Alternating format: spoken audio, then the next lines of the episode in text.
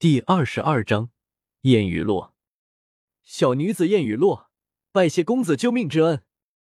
少女缓缓走到叶时秋面前，每一步都带着规律，将少女曼妙的身材展现的淋漓尽致。不过，女子说话的语气有些冰冷：“小姐，请起，在下并没有做些什么。”见到女子向自己跪下，叶时秋连忙起身将女子扶起。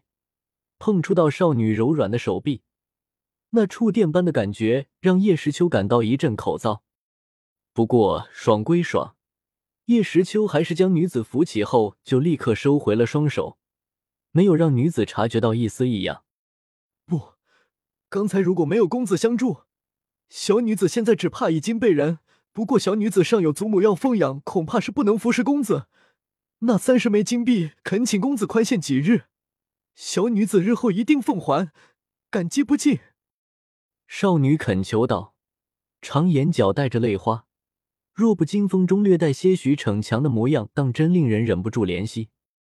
雨落见到孙女此时还记挂着自己，老妇人感动不已。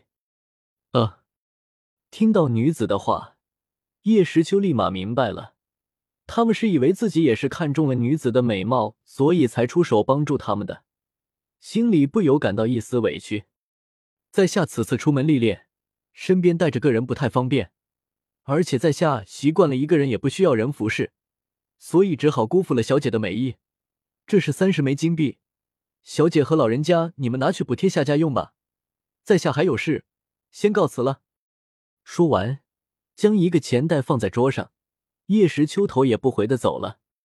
公子看到叶时秋有的如此干脆，又看了看桌上的钱袋，燕雨落想说些什么，可是最终还是没有说出口。哼，这斗气大陆的人呀，还真是一个比一个多疑。算了，关我什么事呀？就当随手做了件好事吧。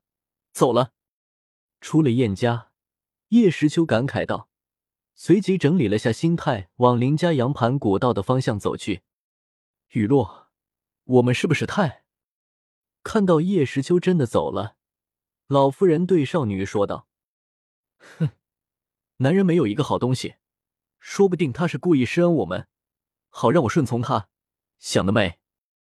女子冷冷的说道：“她可不相信叶时秋能抵挡得了自己的容貌，会对自己毫不动心。这……”也许吧，哎，老妇人叹道：“这年头，好人早就死绝了。”我要上魔兽山脉。一条古道的道口有一座规模不小的府邸，府邸门口的一个摊柜上，叶时秋对着那里正在把玩一个小样式的小厮说道：“通过林家羊盘古道，要十个金币。”那小厮听到声音后，抬起头，仔细打量了一下叶。石秋后狮子大开口道：“十个金币，不是一个金币吗？怎么十个了？”叶时秋皱着眉头：“难道涨价了？怎么涨这么多？”我说：“十个就十个，你去不去？